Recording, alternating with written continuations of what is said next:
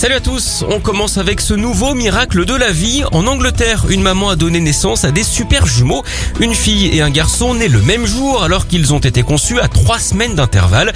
C'est la première fois qu'un tel écart est constaté entre le développement de deux bébés. Ils sont tous les deux nés prématurés mais ils se portent très bien. Le plus étonnant, c'est que le couple essayait d'avoir des enfants depuis plusieurs années. On peut dire que leur mission est désormais accomplie. Ce phénomène de deux jumeaux pas conçus au même moment reste rare et porte un nom, la superfétation qui n'a d'ailleurs rien à voir au passage avec la fermentation d'un célèbre fromage grec.